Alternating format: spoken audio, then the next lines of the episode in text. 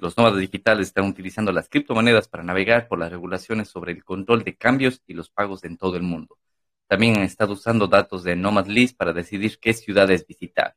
El seguro convencional, es decir, el seguro de salud, ha sido un desafío para los trabajadores remotos, pero eso está, eso está empezando a cambiar.